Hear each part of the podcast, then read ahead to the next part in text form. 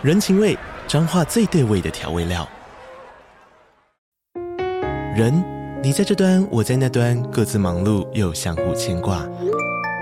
情，街角的吵杂声传递温暖与思念。味，是从每一个转角飘出的乡愁。这里是彰化县政府 Podcast 节目《彰化早咖》，我是主持人内克。从彰化大小事各具特色到旅游攻略，透过轻松有趣的访谈，带着大家走进最在地的早咖。准备好了吗？彰化的故事，我们说给你听。以上为彰化县政府广告。嘿，你别激动。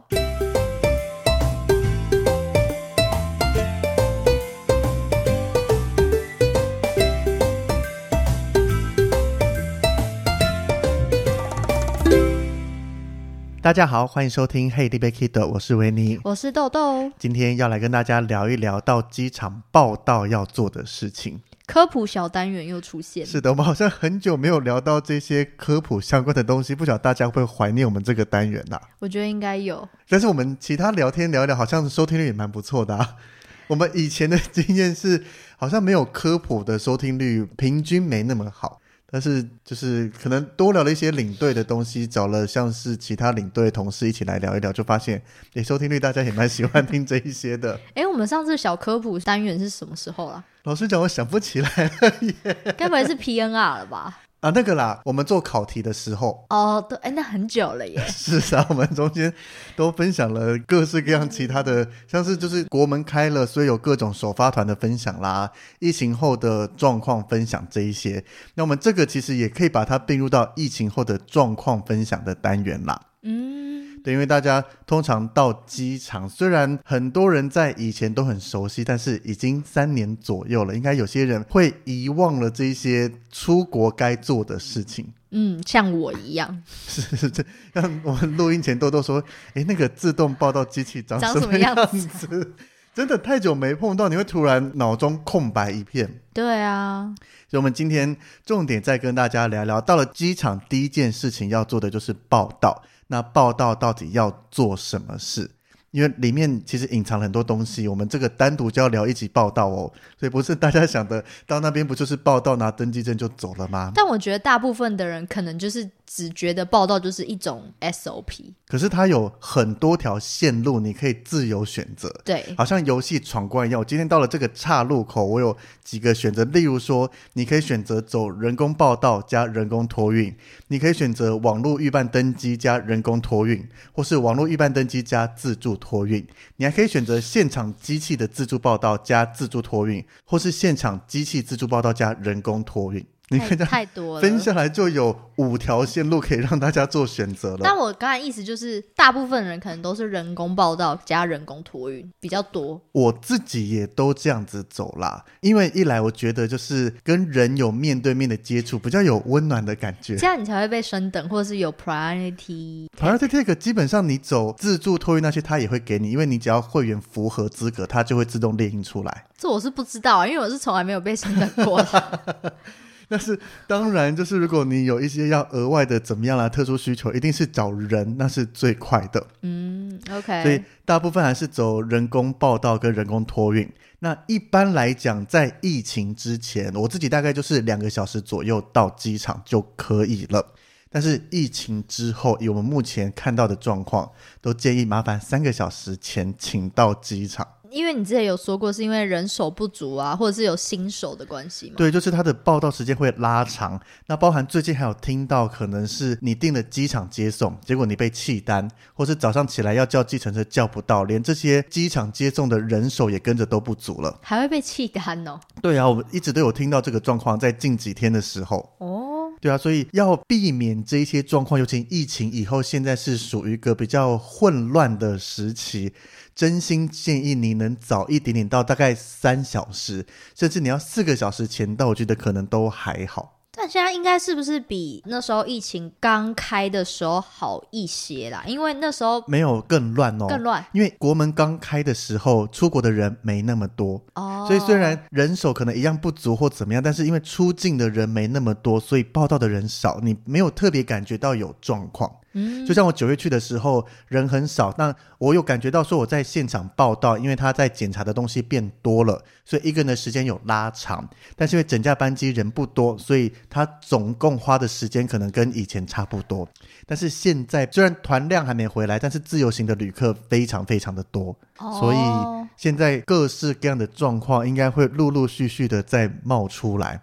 那你觉得有比当初就是可能在疫情中的时候，然后可能还要什么测那 PCR？你说像薄流泡泡这样子吗？对，那时候的感觉当然是简单很多了，因为现在报道啦、出境这些流程其实跟疫情前几乎一模一样了。我觉得唯一的差别就是我们脸上还戴着口罩。哦，对，对，但其他都一样，只是你会明显感觉到柜台的人变少了。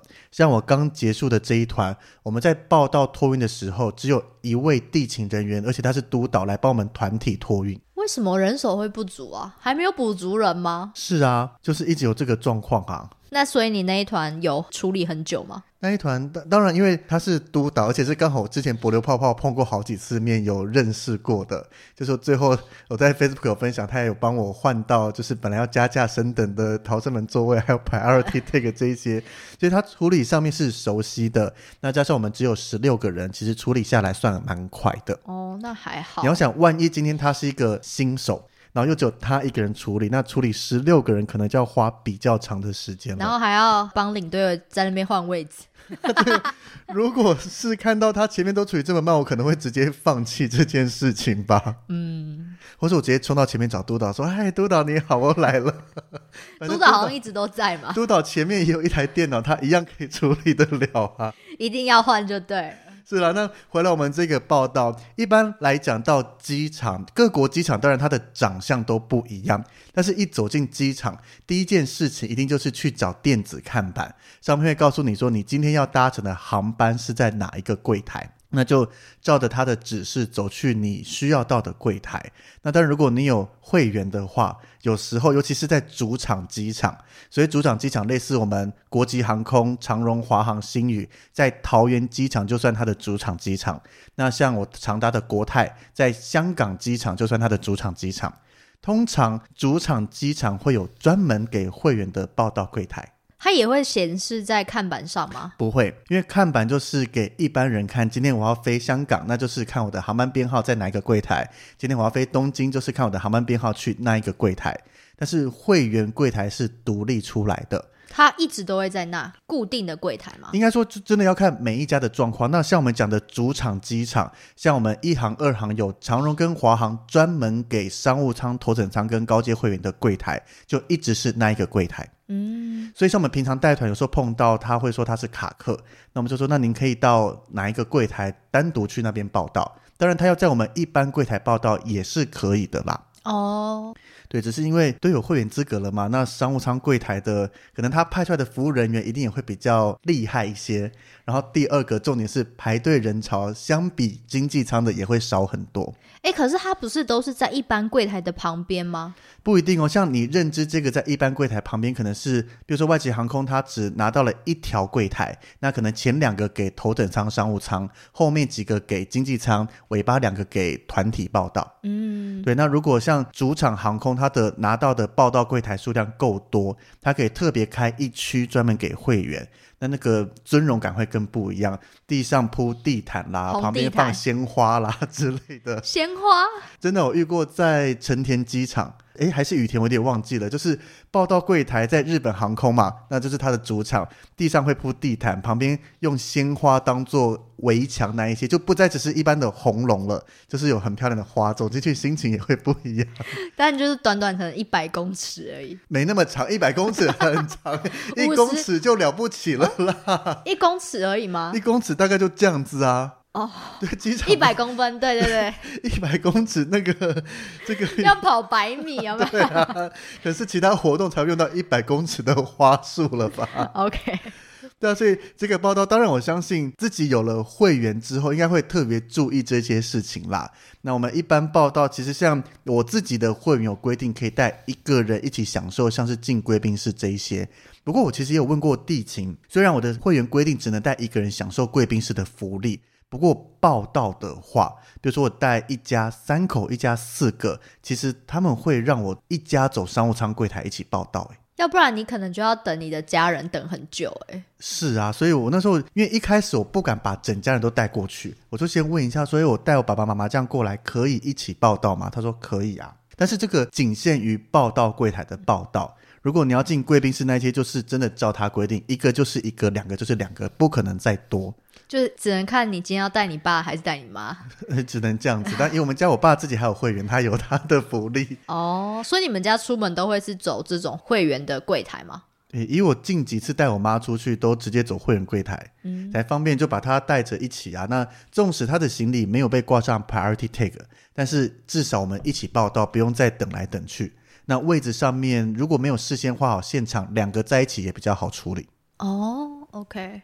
那像我们的团体啊，带团的时候，我们会约在团体的票务柜台附近集合。像我们带东南亚线，在二航就会专门约在长荣团体托运柜台附近，那个也是旅行社兵家必争之地，就是满满的，而且还要在那边一直在那边卡位。对啊，但是因为我们所有的护照收到了以后，都是要去团体柜台那边先做处理，那把登记证刷出来，包含对任何的需要的签证啦，或是各种文件，对完以后才统一过去托运行李，专门托运的柜台去处理行李。对，机说说完之后啊，对，但是华航就不一样，华航就会分散在各个地方，就看我们今天搭的飞机它是在哪一条，那那一条的尾巴两三个就会让我们的团体做托运。嗯，对，这种就我一直不知道为什么他要这样子安排，也因为华航其实也会有它专属的柜台啊。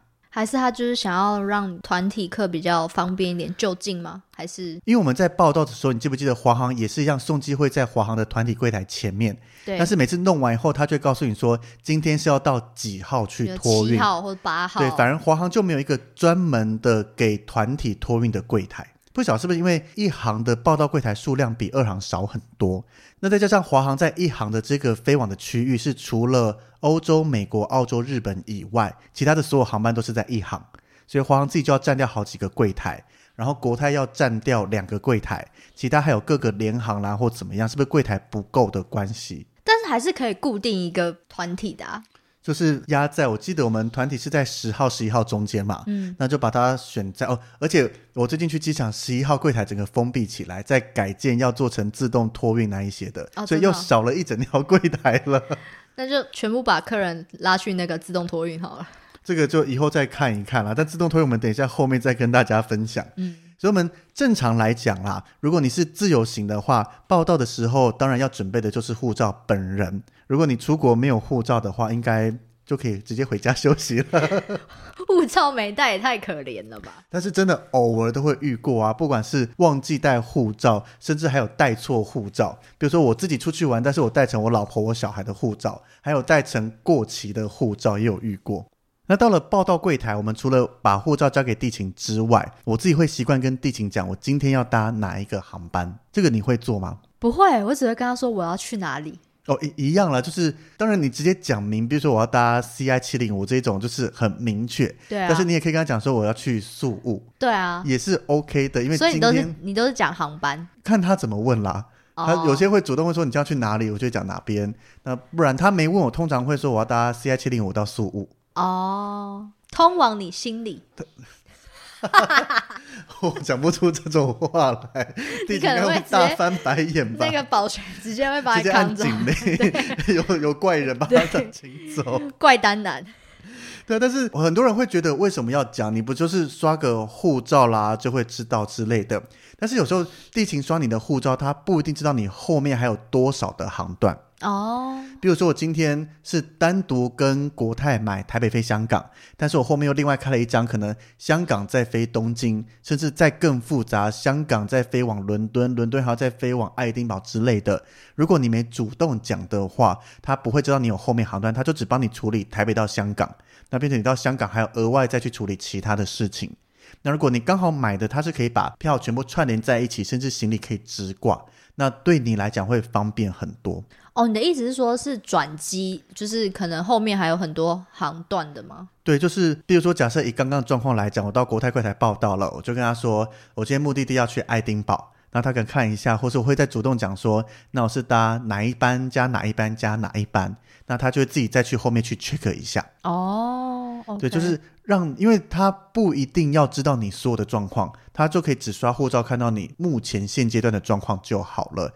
除非你买一本票，那当然一刷全部都知道你所有的航段。那你自己开的两三本票，他真的会看不到你后面其他的资讯。本票的话，如果不知道是什么意思的话，可以到我们的 PNR 那一集吗？转机那一集我们就提过这个概念了。对，没错。是那另外还有很偶尔、很偶尔会遇到，就是同名同姓、拼音完全都相同的状况。什么意思？你的意思是说同名同姓，但是目的地不一样？对，因为这个我在新闻上看过，就是两个人同名同姓。那比如说今天我是要去东京，那豆豆是要去南韩，然后结果我先到了，结果他刷出来以后，他认为我是要去南韩，所以就帮我的登机证印出来。那我也没特别去注意，就是只是护照递给他，没讲任何东西，就看着上面照着登机，结果飞到当地才发现我怎么到南韩了。那那个人神经也太大条了吧？可是这是有可能会发生的啊。当今天同名同姓，那登记证基本上我们都说要对姓名，很少去对护照号码。可是你看你的目的地呀、啊，他就是没注意这些东西啊，所以我们才会在这一集里面，从刚刚一开始就跟大家说，到现场你主动跟地勤讲你的目的地在哪边。比如说我一到现场说我要去东京，结果地勤刷刷发现，嗯，怎么看到的是南韩的这个目的地？那要么他会再跟我确认，或是再仔细检查一下我的护照其他资讯，应该就会看得出有状况了。嗯，对，那当然，我觉得现在大部分地勤，你直接把护照递给他，他看一看就会说，哎，王先生要去东京吗？或是这样子，他会问一下。如果你他问你说你要去南韩吗？你也跟他点点头的话，那，那真的那就没救了。他就还没睡醒，或是怎么样，就自己脑袋还是要自己出去玩稍微清楚一点啦。那当然，你想保持脑袋什么都不管的话，跟我们的团，我们领队会帮你确认好这一团都是要跟我们去东京，还是要去哪边，就不会。不一定有客人搞不好还会跑错。你说跟错领队吗？对啊。比较少吧，因为我是跑错登机门啊。呃，跑错登机门，这也就没救了。我们至少都会跟大家宣达这件事情，让大部分来跟团的人也都还有一些自理能力啦。所以，我们有宣布这些强调重点以后，都不太会有意外状况发生。好，也是。是那护照交给我们地勤人员以后，他就开始去确认所有的东西。那如果没有事先在网络上划位的话，也会在这边做确认。就是他会帮你选个位置，可以告诉他你想要在前面、在后面、靠窗、靠走道这些，地勤有最终的决定权。哎，可是现在如果提前划位，不是要收费吗？看各家航空公司的规定不一样。那通常划位要收费的是联航，一定会这样子做。那以我们的长荣、华航这一些来讲的话，看你买票的舱等，因为如果买到最低舱等啦，比较优惠的舱等，那就是无法事先上网选位。如果多付一点钱买高价位一些些的舱等，就可以事先先选好位置。网络报道吗？应该说两个不一样哦。事先选位是我今天开票了，我就可以上去选位。我可能一年前就开票，我就可以先选好位置。那网络报道就是可能四十八小时、七十二小时前一开放了，大家就一视同仁。今天不管你买全价票，我买最便宜的票，这个网络报道等同于你在现场报道一样的。所以网络报道你就可以开始选剩下的位置，哪些有空，你就可以先把你的位置填上去。但如果是现场报道没有话位，他其实就是最后一个选位置的人。对，嗯，就是如果当今天整台飞机九成的人都已经先网络报道过，甚至有一部分是买票的时候就事先话位，可能包含刚刚讲比较高的舱等，甚至高阶会员，那你现场到了就只能看剩哪些位置，那就只能挑那几个了。嗯。对，所以如果你买的舱等比较低一些，但是又想，比如说一定要跟谁坐在一起，还是你非常想坐窗，非常想坐走道的话，一定要在他可以上网网络报到的时候，就第一时间抢进去，这样子通常可以选到一些位置。如果你看到已经大部分都被选光了，代表可能这一班的会员太多，还是大家都买的舱等比较高，都预先把座位先选起来了。餐食也可以换啊！餐食，你说到现场吗？那个预先报到，对，预先报道，因为大部分的餐食应该是二十四小时前要处理好。对，因为我们到现场已经换了很多次的素食餐，还是换不掉的。哎，可是我回程的时候我不想吃正常餐，我会自己把它换掉。可以啊，这是合理的事情啊。好想要第一天就把它换掉。回程你你在不是我说去程好像也可以可以把它换掉。哎，这个这目前在我们公司是千万不要这样子做。公司规定，请照着它走。我们有其他方法。但我们是可以的吧？如果先撇除掉我们公司规定这件事情，那我们带团的话，是第一天也可以把那个素食餐，我们可以先换掉吗？就今天当公司都听不到的状况下，啊，当然可以，因为我们就等同一样上网去操作嘛，去点选说我不要素食餐，我要换成什么餐什么餐，这些都 OK。但是我知道我们公司有人去换被抓包的事情啊，真的哦，就是换了，结果现场客人要吃素。然后他已经没有素食餐了，然后客人就客诉，公司就说：“哎，领队不是有一份素的？”就发现没有，所以就是好衰啊！像豆豆刚刚讲的，这些公司也是预先帮我们定的，所以既然公司能预先定，我们手上有我们的 PNR 啦、电子机票跟这些要登录的资讯都有，我们当然也能改。只是这一部分就是针对航空的部分，你要怎么改都没问题，只要在它的时限可能二十八小时、四十八小时前处理好就好。那另一部分就是。你在这间公司，他怎么做 就照他的规定做，不要乱想有的没的事情。好衰哦！通常在报道的时候，他还会跟你确认一下，说：“哎，王先生，你是不是有订个素食餐？”然后这就会笑着：“嗯，没错。”苦笑。对，但是一样会再跟你 double check 一下啦。那确认完这些东西以后，印出登机证，下一个就是要托运行李。那不过托运行李又是另一块大项目，我们这个留到之后再跟大家分享，就可以开一集喽。是的，没错，因为你会讲更多的知识在里面。那托运行李之后呢，基本上就会把我们的行李收据贴在登机证后面，然后最后就确认我们行李有过 X 光机，那就完成了一整个报到手续，然后就可以出境了。是的，就可以往上出境了。那就像一开始豆豆讲的，在人工报到这边，如果真的有超卖的状况啦，或是有各种特殊状况，他要帮你升等的话，应该就是人工才有机会可以处理的。所以这就是你比较喜欢走人工的原因吗？当然不是啊，升等哪哪天天在升等啊，我不是多高阶的会员。可是你很常升啊。呃，你说以比率来讲嘛，或者跟其他人相比，那 的确没错啦。对啊。但是像我有一次，那时候搭国泰，那我想用里程帮他升等，我在七十二小时前就上网了，因为想说要抢那个剩余的位置。结果他怎么样，就是显示系统故障还是什么状况，就是我完全登不进去。然后就超生气的，想说这么大家航空公司这个系统以前网络报到都没问题，为什么现在一直进不去？我那个里程等一下就要过期了，怎么办？结果后来到现场才发现，我已经被升等上去了，就是他已经超卖的非常严重，已经开始把能升等的都升等上去。所以这个时候，你不管从网络报到或是去走自助报到，就一定会出现叫你走人工报到的资讯。哦，就它系统已经动过，所以你不能走一些自动报道的方式，你必须透过人工。那它可能有特殊的流程要帮你做处理。那你那天去现场的时候有没有就是脸很臭，想说为什么都不让我先选？没有啊，还是要保持一个好的心情，因为我准备要跟地勤讲说，请问我可以用里程升等吗？然后就看着他敲敲敲了以后说，诶，黄先生已经帮您升等上去，不用再花里程喽。那你是不是笑得更开了？是啊，就是要保持好心情过去，给他一个笑容，然后他看到就说：“嗯，帮你升等上去了。”哦，不是升了再升这样？没有啦，他最高也到商务舱，也没有其他地方可以再升上去了。哦，那也不错啦，难怪他把你锁起来，就让你去人工报道的时候。对，就是已经做了更动，你不能走自动报道流程去做处理。嗯，但是我不是真的为了升等，因为人跟人面对面，而且加上我有会员，所以我每次走人工柜台都不用排队排太久。如果今天我没有会员的状况下，我应该会选择一些自动报到啦、自助托运，会比较快一些些啦。就像豆豆这种平民呢，可能就是我要 要走那些比较省时间的方法。平民什么东西？对，没错。那省时间的方法呢？就像豆豆刚刚讲的，大家最常做的就是网络预办登机。那这个网络预办登机，其实大部分的航空公司都有提供。那我们这边以长荣航空为例子来跟大家分享一下，它整个网络预办登机的一些规定啦，跟要怎么做。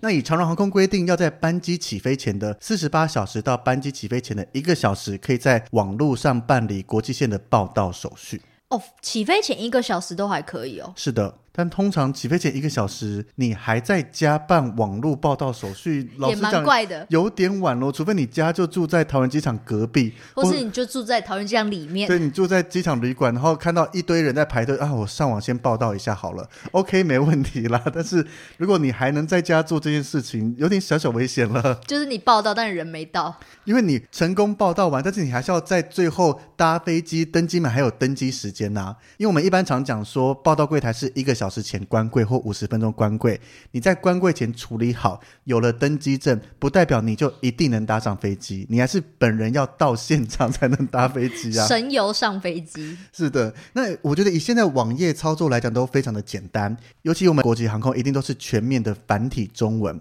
所以基本上就是上网照着它的所有的指示操作就可以了。那里面基本上就是像刚刚讲到的，你可以先上网预选座位。所以，如果你很 care 位置的话，记得像长荣就是四十八小时前，例如说你是一月三号凌晨一点的飞机，那就是一月一号凌晨一点就可以登入开始做这个网络预办登机了。那在完成所有的报到跟选位置之后呢，它就可以让你自行列印登机证，或是其实像各个航空公司也慢慢都有推出了手机的 app，你也可以把登机证存在 app 里面。那如果像是会员的话，一样会直接请你列印出会员贵宾室的使用资格。你有自己列印过登机证吗？其实完全没有诶、欸。这样不会很容易用不见吗？还是它其实可以就是不见，还是可以补印？就是去人工柜台可以再补印？是可以啊。哦、应该说我自己在还没有会员的时代，我就喜欢先上网预办登机，把位置那些都确认好。但是最后列印登机证的时候，我都不把它印下来，然后就到现场柜台才跟他说我没有印登机证，请现场帮我印一下。嗯、这个是 OK 的，因为我觉得登机证那些现场印出来是一个有带一点点厚度的纸卡。然后那个其实也用习惯了，就觉得你在家练一张 A4 大大张的，好像没特别的作用。对，就是好像是就没有要出去玩的感觉。对，一种是仪式感，一种是正常登记证大小跟一整张的 A4 好像有差别，不好收。嗯，然后存在手机的话，我们虽然生活在科技的时代，但是我总是会觉得，万一今天手机出状况了，可能不见了，或是突然没电，甚至突然开不了机宕机，那你的登机证就存在里面，就非常非常的麻烦。还是可以去现场报道一下。是啊，所以我一直都习惯到现场，请他列印出纸本的登机证，而不是把它先在家印出来，或是存在手机 App 里面。贵宾室邀请卡也是吗？对啊，贵宾室邀请卡，因为到现场他看到有会员，就会直接帮你印出来。嗯，所以这个是我个人的习惯啦。当然，我其实现在也慢慢看到很多人把登记证存在手机里啦，看他进去就这样逼一下，非常的快，非常的方便。真的哦，我好像没有看过人家这样子诶。可能因为我们带团一定都是拿纸卡的啊，我是在自己出去玩的时候会有看到。哦，对啊，所以看个人啦。如果你习惯把它存在手机或印下来，可能也比较方便。就是你到现场不用再排一般柜台，再请他重新列一次登机证，会比较快一些些。对，那这个你在网络上已经完成预办登机，到了机场就可以直接办理托运。那一样可以选择自助托运或是人工托运。那这个时候，如果你要选择人工托运的话，记得去确认一下那个排队，大部分会分成经济舱的柜台跟已经办理网络报到的单纯托运柜台。哦，有，好像有看过诶。对，这个时候你已经完成网络报道，就不要再去排经济舱的柜台，因为通常那边人会比较多一些。但你还是可以排，还是会帮你处理啊？当然可以，但是你就已经先做了预办登机，你就有比较快的通道可以去走，省下的时间就可以出境去逛逛免税店啦、发呆休息、看飞机这一些啊。对，没错。对，所以网络上办好的，记得要先确认一下，走你该走的这个完成网络报到单纯托运的柜台。而且，即使你可能网络报道没有成功，或是干嘛，你到托运柜台的时候，他也会帮你检查一下吧？也没有，如果你网络报道失败的话，代表没有报道，你就只能排经济舱柜台。可是我的意思是说，如果你以为你自己有报道成功，诶，以我最近看到华航在这个单纯托运柜台门口放了一个地勤，他会检查说，诶，请出示一下完成报道的手续的画面。对对对对对，所以还是会有人帮你 check 一下嘛。不一定每一间航空公司每一个柜台都有，哦、但是我最近看到，就是我带团的时候看到隔壁的柜台是有这个人放在那边的。那所以刚刚讲到，如果你没有印登机证，但是你已经完成网络报到的话，一样可以走单纯托运柜台，然后再请他们列一下登机证就可以了。哦，如果你是完全没有完成，或是点了以后失败的话，还是要走一般经济舱柜台，不能是这样乱排，不然会造成地勤人比较麻烦一点点。乱走，是的，那如果有些人呢、啊，他是一个比较背包客型的，就是完全不用托运行李，那当然你可以晚一些些到机场。但是，一样最迟最迟，请在登机时间前抵达登机门。嗯，就是你可以省去到现场排队托运啦，不管自助还是人工。然后登机证你在家里都印好，或是存在手机里面了。的确不用像我们讲的，你要提早两个小时到机场，因为你把这些排队报到事情都处理好了。但是，一样就是记得要在登机时间前到登机门，不然的话，飞机还是会飞走的。而且，我个人会建议，比如说登机时间一般是起飞前三十分钟，不要抓的太刚好。嗯，因为你在网络上都处理过了，但是像现在可能有些国家要确认小黄卡，你没有报到，所以他还没确认过你的小黄卡或是其他相关的旅游证件。比如说我要去美国，那我他必须先确认我没有 ESTA 可以进去，或是有其他相关签证。所以这个时候会在登机门广播名字，所以如果你太刚好才到了，甚至迟到一点点，还要再花时间检查证件，其实时间就会拖比较长一些些，就直接被拉掉好了。直接被拉掉，那是可能欧美级的比较容易下这个政策，说时间到了，人还没到，那拜拜，关舱门吧，行李拉。对啊，所以这个如果已经知道你都处理好，但是要检查任何的资料，还是提早一点到登机门听他广播，因为他不可能一直广播一直广播嘛。那如果你到了没听到广播，但是他急着要找你，会变成你在刷登机证的时候，因为不能抱着侥幸心态说他不检查，你刷登机证他会响不同的声音，那个不叫声的，那个叫需要特殊检查的声音，他们就会过来再做 double check，那那个就会花比较长的时间。如果你是急着要赶快上飞机啦，去抢你的头顶置物柜的空间或怎么样，就会落后一点点了。对，尤其是背包客很需要那个头上的那个。对，因为他们没托运，就只有一个包包。那你又在这个时候被卡住，那刚好你其他左邻右舍都已经上飞机的话，那真的头上就会全满了。你就只能抱着吧。也不能抱着，因为碍于航空安全因素，塞在下面，或是你要放到离你比较远的地方啦。空服人员会协助帮你找一个位置，但是就不一定在你的左右两边了。哎，维尼，你有就是没有托运过直接出境的吗？有啊，有，真的假的？什么时候？就是某一次去香港一日来回。哦，我知道了。对，那一次就是我一日来回，我们要住宿，就是带这个背包轻轻松松过去。然后地勤说：“哎，完全没有托运吗？”我说：“没有，因为晚一点就要回来了。”对啊，而且你没有要托运，然后你还找人工柜台嘛？一样啊，就是可以看到人比较开心啊，哦、就一样要刷一下存在感。也不是刷存在感，我干嘛跟地勤刷存在感呢、啊？就是代表，哎，你你有去机场啊？因为如果是我，我如果什么东西都没有办，就是我可能没有到柜台，我也没有托运，我就会觉得好像哪里怪怪的。就是那种仪式感啊！我今天已经习惯了出国，就是要先来柜台这边，然后处理完这些流程，然后接着再上楼出境或是平面出境这一些，然后就在家通通弄。好，就觉得可能未来会慢慢习惯这样的模式啦。但是到目前为止，因为我自己出去都是尽量大团圆一家去享受会的东西，那带团一样都要经过人工的这一些处理，所以暂时没有跟机器有太多的接触。哦，了解。对，但是自助报到其实蛮方便的哦。我们同样以长荣航空为例子，自助报到其实机器分两种，一种是。不含列印行李条的功能，那这个其实，在蛮多机场都有的，包含像是桃园机场、松山机场、国外的福冈啦、羽田、仁川、曼谷、香港、阿姆斯特丹、洛杉矶、西雅图、多伦多这一些地方，它都可以让你自助报到，但是报到完你只能拿到登机证，它没有把行李条直接一起列印出来。那另外一个的话，就是自助报到机器含行李条的列印功能。行李条不是在托运的时候才会？对啊，但是有些地方，就像我们要讲的东京成田、大阪、伦敦希斯洛、新加坡樟宜机场这几个的长荣自助报到柜台，你报到了以后，除了登机证，连行李条都会直接列印出来。那你就是在旁边的托运机器直接贴上行李条，就把行李托运了。哦，了解。是的，那这个自助报道一样，关柜时间就是在班机起飞前一个小时。当然，不同的机场有不同的关柜时间，还是要以当地机场为主。哎，那我再跳回去，你刚刚说自助报到机它没有含行李贴条的，那它就还要再到托运柜台列印出来那个行李贴条。对，就是。你如果没有在家里先处理好这些网络预办登机，你到现场当然也可以去操作自助报到机，报到完以后同样可以走已完成报到，只是单纯托运的柜台。哦，对，而且这些柜台其实操作起来都蛮直觉的啦。直觉是什么意思？就是你不会说，哎，到底要按什么啦，或什么？它的每一步的，对，每一步的指示都可以画的很清楚、很明确。而且有些，比如说你想要画位置，那你没有先在网络预办，那到现场，如果你走人工地勤，大部分就是直接帮你排了一个位置，可能看你要哪个需求。但如果你是想要有一张座位图，慢慢看自己挑的话，你可以走这个自助报道，因为它就出现整台飞机的座位图，可以让你慢慢挑选你所爱的位置。可是厂长后面也是排很多人呢，我都不敢在那边挑很久。我目前看到自助报道还是没有太多人在使用，哎，哎，是吗？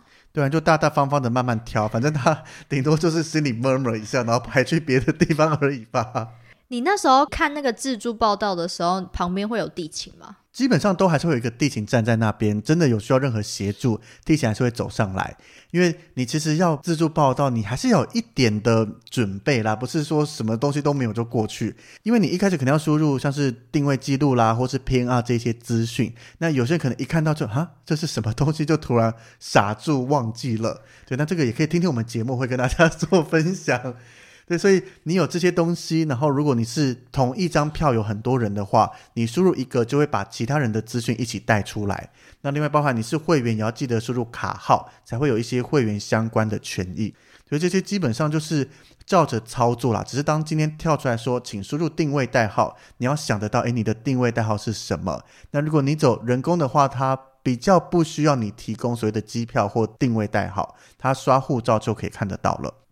所以走自助虽然方便，但是你还有一些东西要准备一下。哎，那自助的话，它是所有人都可以就是走自助柜台吗？基本上就是你的票是正常的，就是不是在 stand by 的时候，就是你的定位没有确定，或是你是没有电子机票的旅客。没有电子机票是什么意思啊？就是你是拿纸本机票，但是现在应该少之又少了。对啊，或是另外像是你是票上面有挂婴粉，就是有婴儿同行的，或是你需要特殊服务，还包含你可能是小孩单独搭飞机，甚至像以长荣来讲的话，你的行程超过三段，三段，比如说你飞台北、东京、曼谷、巴黎、伦敦，这就是好几段，超过三段以上，你也不能用自助报到。哦。OK，对，所以它还是有一些规定，但是针对大部分的人，我们的机票没那么的复杂，就是直飞单点来回的话，那加上你也都买好位置了，也都没有特殊的服务，当然自助报到也还蛮推荐大家可以去玩玩看的。玩玩看吗？就是地勤会疯掉吧？没有啦，因为我第一次去的时候就很新奇啊，就诶点点看，点点看，哦这样子操作操作，然后就好啦。对啊，尤其你今天走到报到柜台，发现一堆人在排队了，那你会操作的可以直接过去自助报到，真的。快非常多。那你现在去机场自助报道的人还很多，还是很少吗？其实以我看到的，一直都很少，大部分都还是去排经济舱柜台啊。哦，对啊，所以还蛮推荐大家可以用用看啦。但自助托运会人比较多，对不对？我觉得更少哎、欸。哎，相比自助报道、自助托运人，因为淘机的自助托运柜台其实没特别的多比，比较少吧？我记得就只有两三台嘛。就一排，以二行我记得就是一排两排。那一行我刚刚讲十一十二号，它现在正在建造这个自助托运的柜台。但是我第一次用的时候觉得，哎，好新奇哦！你说自助报道、啊，自助托运，嗯，自助报道我觉得常见啦，这个没有特别的新奇感，就是哦可以自己选位置看一看弄一弄。但是自助托运真的有让我觉得眼睛为之一亮，我，好酷的感觉。怎么说？因为一般我们这个自助托运呢、啊，它其实也有一些限制哦，你只能用一般的行李箱。那其他的行李，以长荣规定，包含你是纸箱啦，或是软的包包，甚至婴儿车、高尔夫球袋这一些特殊的东西，你只能走人工柜台去办行李托运。对，那我们一般大家都是带行李箱出国，这个当然都可以走，但是就一次放一个行李箱。我都形容这个自助托运的机器很像一个太空舱，就是你走过去后，它前面一个弧形的算是铁门吧，会打开来。那就旁边输入你的资讯啦，行李放上去就会自动称重，都弄好了以后，它就会直接列印出一条行李条，那就把行李条穿过你的把手，然后两端合起来，就很神奇的粘在一起了耶。因为我以前看地勤，他帮我们弄，不是都是类似有贴纸那种，要撕掉一小块，两个才能粘在一起，要扯来扯去。对啊，然后那次又看到，哎，前面人不是都这样贴在一起？那他的图示也告诉你直接贴在一起，然后就完全密合了，超酷的。哎，但是他那个贴的那个方式其实是跟地勤他们贴的方式其实是一样的，只是我们只需要一个动作。对，我们就只需要把它对折贴在一起，我们少了一个撕掉背胶的这个动作。哦，对，就把它贴上去以后，就按一个按钮，就看到这个铁门慢慢的关起来，那的行李就被推到后面，然后就送走了。蛮酷的，对啊，所以自助托运我觉得还算蛮方便的，尤其当你所有的行李状况都是一样的。那当然，你不要抱着侥幸心态说，哎，我行李好像有点超重，走自助托运会不会不被发现？这种一板一眼的事情，你只要超重了零点一公斤，只要它的 buffer 没有把它抓宽一点的话，它就警报器或者什么就会响起来，那就是必须走人工处理了。搞不好你走人工，它还会就是零点一，它还会睁一只眼闭一只眼。有可能，但是机器这种就是一板一眼嘛，所以你多了一点点，如果它 buffer 设计二十三就不能超过，那它如果它可以设计多。送你零点五，它内部程式有设计好，当然也可以让你过啦。嗯，这可能就要问问看他们到底那个 buffer，它那个有没有让你有一些容错的空间在里面？哎，那如果自助托运的话，它也可以就是优先行李条吗？基本上是可以的，只是我们一般大家看到的优先是会额外再贴一张纸嘛，可能是黄色、红色各种颜色的。但是如果是卡克在自助托运的上面，它会直接把这个 priority 印在行李条上。等于是自动分拣行李条码再刷，就会知道这个是有会员的，他就直接送到他该去的地方啦。Oh. 但是如果你担心的话，比如说可能一般人在看没特别注意到你是会员的行李就比较慢出来或怎么样，你喜欢贴上那个 priority tag，还是走人工柜台比较保险一些些？你是在说你吗？我是没特别担心这个，但是就是习惯走人工了，也还算方便啦。但他这自助托运是没有二十四小时的，对不对？一般来讲是没有诶，以桃园机场的自助托运，它是从早上五点到晚上十一点。然后航空公司目前的话是我们的两家国际航空，反正新宇还不知道能不能去走这个自助托运。哎，我记得有一次我带团的时候，然后我就是我的客人都已经先进去了，然后就是都托完运报到完，那我可能在处理别的事情，然后来不及就是先托运，然后我另外一团的同事呢就直接把我拉到那个自动托运机那边。那是我第一次想说还有这种东西，这是可以的，因为就像我们刚刚讲的各种排列组合，那我们分段来讲，你已经完成了报到，拿到了登机证，那就等同你是在网络上报到，或是现场自助报道机器操作完，那我们是地勤的团体柜台帮我们完成报到手续，所以我们已经拿到登机证，那托运就可以选择人工或自动。那再加上你的行李是正常的状况下，当然像之前有时候团体那个排队托运的人潮非常多，我们通常领队啦，应该是会安插在我团员最后结束以后，我走最后一个。但是像你刚刚可能临时被哪些事情拉走，可能客人行李有状况之类的，忙完结果回来发现你的团员都没了，这时候特别插进去，可能有点不好意思。那这个时候你那个同事很聪明啊，直接把你拎去自动托运，你不用在那边再重新排一次，那个排下来很累耶。对啊，那也是我第一次就是知道哦，原来还有自动托运这种东西耶。是的，就是当然在方便的状况下，尤其以我们带团来讲，就是直接跟着团体走，然后一起处理完比较方便一些。因为以二航来讲，自助托运的柜台其实离团体报到柜台有一小段距离，你拎着行李冲冲冲冲过去。我当然也做过，就是客人比较晚到，然后我就一瞄发现，哦天呐，团体柜台好多人。我就拉着他们直接到自助托运，直接帮他们操作，把行李送出去，其实快很多。哎，那你有察觉，就是他们最后行李出来的时候，跟其他客人是差不多时间出来吗？我没特别注意过这件事情，但是理论上，因为都是一样进到后端的分拣系统，那接下来下去以后，由行情把行李上到一个一个行李车，最后上飞机，所以他没有说你走人工的还是走自助的哪个行李会先出来，这应该都是差不多的。差不多的，嗯、对啊，那就还好。那最后还有一个蛮特别的功能，这个其实在台湾很少人会使用，但是这个功能在香港我非常常用它。这个叫做市区预办登机服务，台湾有吗？有啊，我们台湾的机捷在台北车站那边就有市区预办登机。那另外除了台北车站这个 A one 站以外，还包含新北产业园区 A 三站也有这个服务。哦，我记得我之前去香港的时候有这样过，哎，是吧？所以我说香港运作的非常好，因为你在为什么？为什么特别香港啊？因为香港就是行之有年了。那我们大部分会从市区搭机场快线直接进到机场嘛，对。所以在市中心的那一站，我们就可以先把行李早早的托运，然后托运完了以后，我们就可以空手去逛街啦、吃东西啦、到处晃。对对对，对，因为我们正常来讲，行李要么就是寄放在饭店，或是寄放在哪些地方，然后逛完了再去拿，或者你就拎着行李跟着你走。那如果你今天是下午的飞机，甚至晚上的飞机，你就要顾着你的行李一整天，那就会比较辛苦一些些。所以这个便民的服务，虽然我真的也没在台湾使用过，诶，所以他如果是去那边先预办登机跟托运的话，我们的行李就是直接在那边，然后还会再把它载去机场吗？是啊。哦，对啊，所以这个对游客，你今天是下午的班机或晚班机，其实你早早在市区把行李送走，你就可以空手再去享受一下最后待在台北这个的旅游时光。然后到了机场，行李已经送去托运了，那你也都拿到登机证这些，你就可以直接出境。哎，可是你要怎么确认你的行李已经托运了？它是有限制的啊，包含说你要在班机起飞前三小时以上就要完成这个市区预办登机。不然他没有足够的时间把你行李送到机场，再送上飞机。对嘛，一定要有这种限时，要不然怎么可能？比如说你前一个小时去预办，这样就太赶了。不可能，你前一个小时你还在台北预办登机，你连飞机都搭不上了。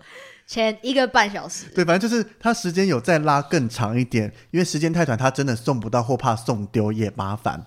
另外还有像是我们前面讲到的，如果你今天不是一般的旅客，就是你行李可能是超重要付钱的啦，或是你你是有一些行李是比较特殊的，这些都还是要回到桃园机场的报到柜台才可以做处理，就不能在市区这边预办登机跟先托运了。那那个柜台一样是航空公司的人在那边驻点的感觉，是的，是的。比如说你要搭长荣或华航，那他就会在那边有长荣、华航的柜台，那一样是长荣、华航的地勤在那边帮您服务。那在台湾的应该蛮无聊的吧？你说没有那么多人，就是 坐在那边领薪水吗？嗯，好像也不错。其实老实讲，我完全没有去看过我们在台北车站预办登机到底有多少人。因为像我住中立，每次到机场就是从中立出发，搭机捷就是从中立搭到机场。我从没有在台北车站搭过机捷到机场。要不然下次去那个台北捷运那边可以看一下，应该看得到它在哪个区。是啦，我可以走过去。对，对，听你这么一讲，好像该走过去看一下现在的状况如何。对啊，但你也不会用到它。因为我只要出国就一定从中坜出发，我没有必要从 特别拉去台北。如果好了，如果真要为了做一集，比如说 live podcast 干嘛，我们就从我们就下一趟不是讲好什么生日出国还是怎么样，就从台北出发 去办。好累哦，我我们都住桃园，为什么要从台北出发？先搭客运到台北车站，再从那边办预办登机，然后逛一逛台北，再到机场。哎，那他可以前一个晚上就先办吗？不行哦，这一些就像我们前面你到桃园机场一样。你不能办隔夜的，你只有当天才可以做处理。哦，好吧。因为你一过夜，行李可能被存到哪里，万一比如说送不到或怎么样，比较麻烦，所以他就规定你只能办当天，隔夜的是完全不能办的。嗯，我想说，哎，可以先放在那边，我们再回来睡觉，然后隔天我们就无事一身轻的到机场接。这可能想的还不错了，但是这个就有其他的相关行李运送服务，这个就不属于他们市区预办登机的服务范围了。好了，下次去台北车站可以走去看一下。是的，嗯，那当然，刚刚豆豆讲到，如果你担心行李到底有没有送到的话，其实，在桃园机场有一个行李查询机可以看一下，因为托运了以后就会有行李条码，那你可以在行李收据上面那个条码去扫一下，确认你的行李到底有没有从预办登机的市区送到桃园机场，或是看一下你行李现在状况到底有没有通过安检之类的。那如果你那张收据不见怎么办？就请找航空公司重新申请，或是会比较麻烦一些些。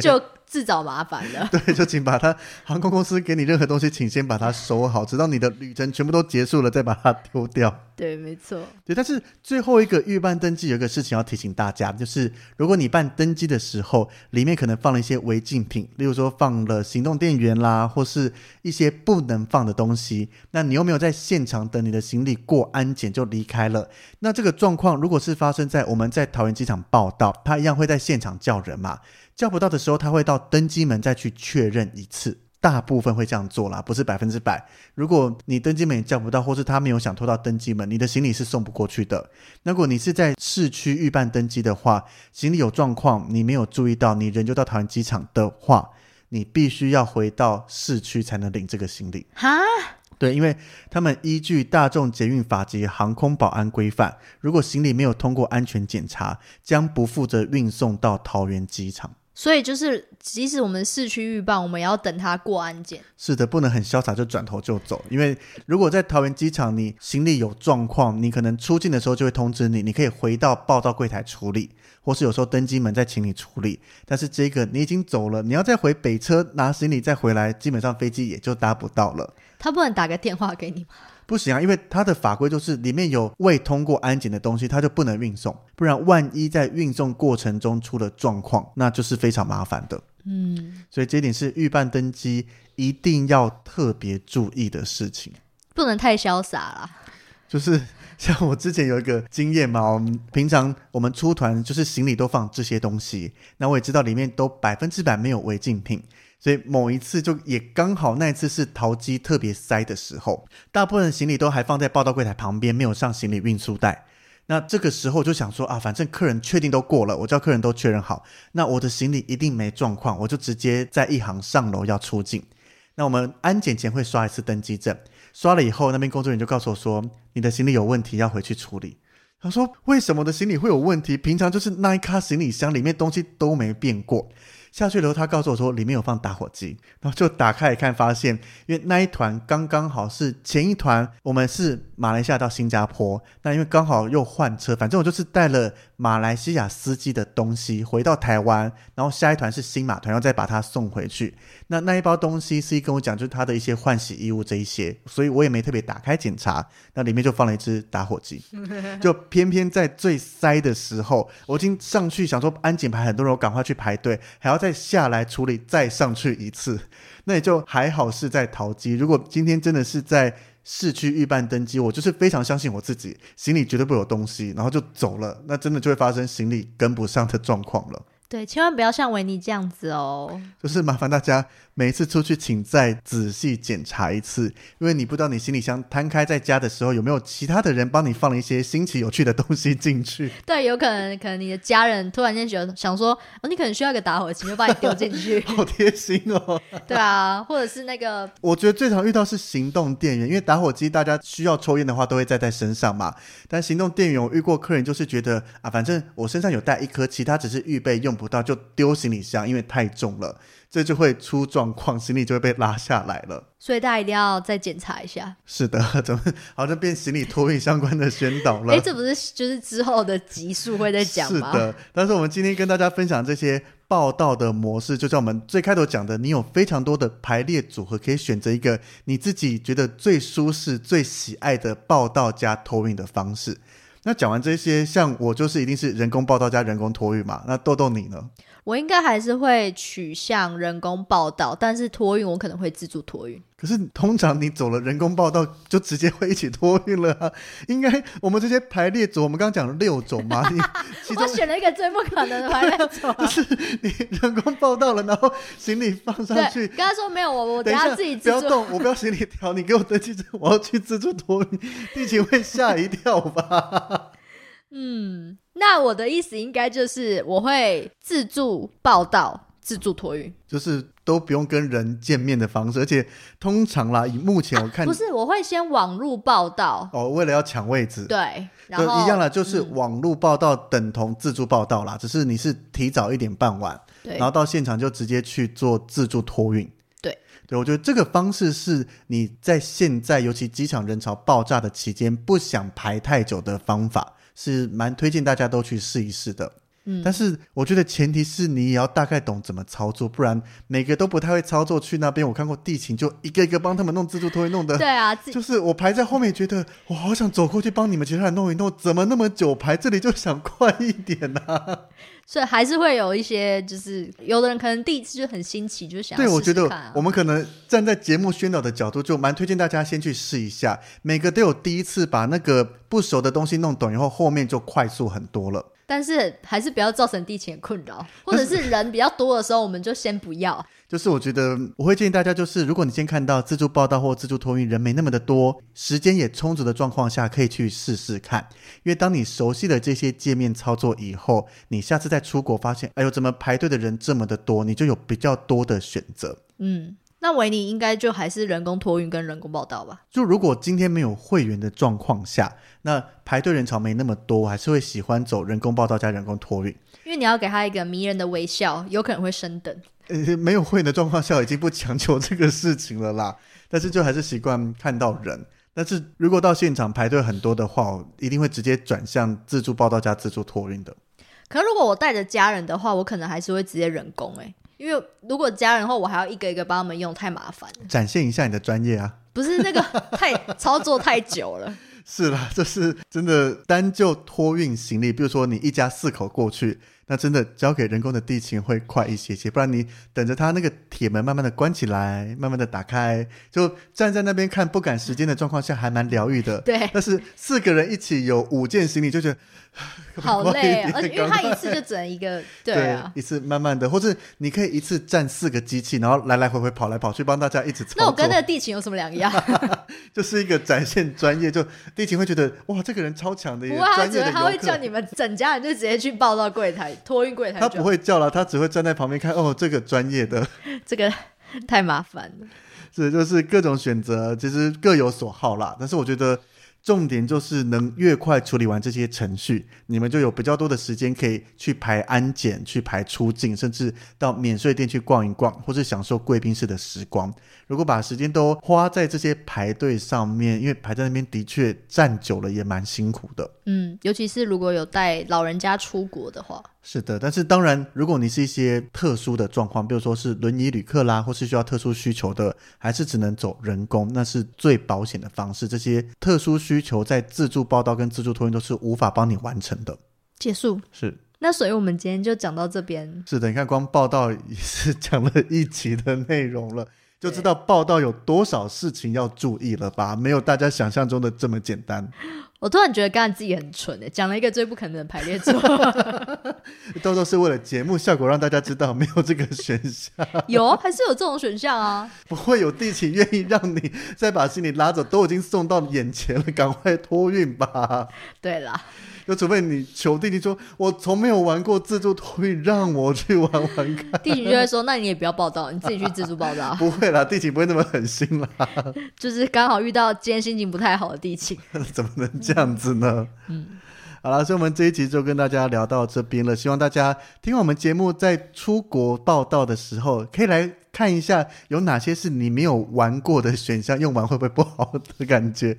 就是你没有尝试过的报道加托运选项，可以让你有多一个尝鲜的机会去看看。我比较好奇的是，有没有人真的在北车那边就是办过市区预办登机的？一定会有啊，在疫情前一直都有在那边服务，只是我们自己的出国生活范围没有用到。所以，如果你有在北侧办理过市区预办登记的听众们，也可以跟我们分享一下，你觉得这个服务用起来如何？因为真的没有机会用到，其实还蛮好奇的。或者是你有没有什么，就是像维尼刚刚最后自以为小聪明的那个被拉行李下来的那种，就是在报道上出过一些状况的经验，可以跟我们分享一下。对，让我们笑一下。对对对，这样子啦。没有啦，因为我自己大部分报道都还蛮顺的，就除了那一次带团，就是出我算出包啦，出包以外，基本上各种报道加上我们带团或是自己出去玩，机票都没那么复杂，应该都还算蛮顺利的，都可以完成报道。嗯，我也是，我带团的时候也蛮顺的。是的，我们运气都还不错，都是顺顺的带。没错。我们应该再找 Alan 来聊一聊，说不定他报道又可以讲出一堆 奇奇怪怪的事情发生了。我是觉得他应该没有东西聊了啦。或许还有哦。他他 p o c k e t 还有吗？他的 p o c k e t 暂时没有更新，但是他个人的故事还是存在的、啊。还继续 Continue。我们来试一下问问看，如果有一些报道的一些个案，也可以让大家学习一下，因为。大部分的人，我相信都是顺顺的完成报道。那如果后疫情时代这些容易出状况，如果大家预先知道什么状况，也比较有一个心理准备可以面对。那如果你没有听过什么的状况，很好奇说，诶，万一这个状况在报道时发生了，该怎么解决，都可以私信我们。就我们来看一下，跟你分享说可以怎么解决，或是。这个问题来了，我们觉得可以跟大家分享，就告诉大家说，我们收到了这个 A 状况，那以我们的角度认为有什么方法是比较可以去解决的？对啊，我都可以私讯跟我们说，或是留言呐，也行啊。如果你觉得不好意思，就私讯。是的，不论私讯或留言，都欢迎大家多多跟我们互动一下。没错，但我觉得我最近互动的蛮多的、啊。是啊，我觉得越来越多听众，可能我们聊了一些也是他们喜欢的东西，有 feel 的东西，所以报道这些，我相信有在听我们的听众，一定都有经历过到机场报道的这个阶段，所以欢迎大家多多跟我们分享一下。那如果有喜欢我们这集呢，欢迎到 Apple Podcast 给我们五星的好评。我们每周三会上新的一集。是的，欢迎大家每周三准时收听。那我们今天就聊到这边喽，下礼拜见，拜拜，拜拜。